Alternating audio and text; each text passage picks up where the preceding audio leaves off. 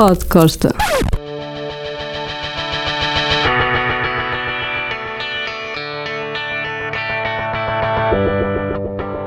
A propósito da edição luxuosa de Rumors, um dos discos mais vendidos da história da indústria discográfica dos Fleetwood Mac, vou contar-vos uma história com Stevie Nicks. O meu coração começa a bater, tal, tal. Se eu não estivesse com o Paulo Fernandes na altura na EMI, talvez eu pensasse que tinha sonhado ou tinha tomado mais pirina.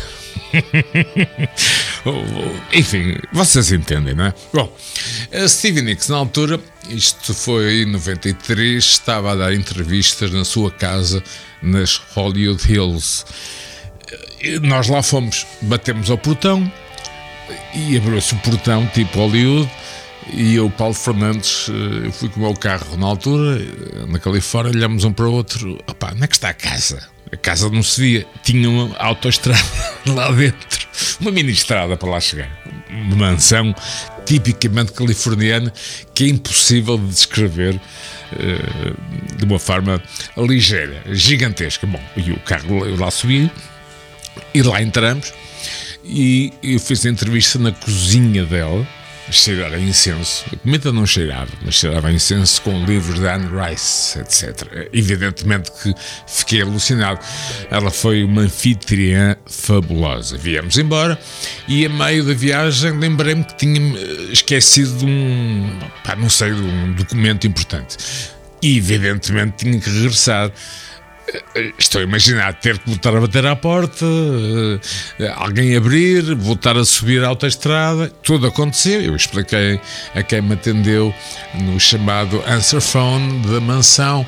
Chego lá acima à porta, passado é quase um minuto de estrada para chegar à casa dela. Quem é que estava à porta com um objeto e um ramo de flores? Stevie Nicks. Meu Deus.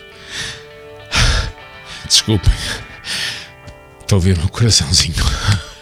E foi assim, uma história que pode ser co completamente confirmada pelo Paulo Fernandes, o meu encontro com Stevie Nicks.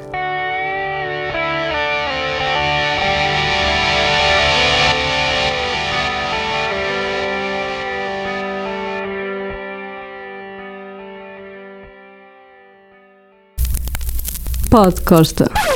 Os podcastas têm o apoio de Lado B, onde encontram as melhores francesinhas do mundo.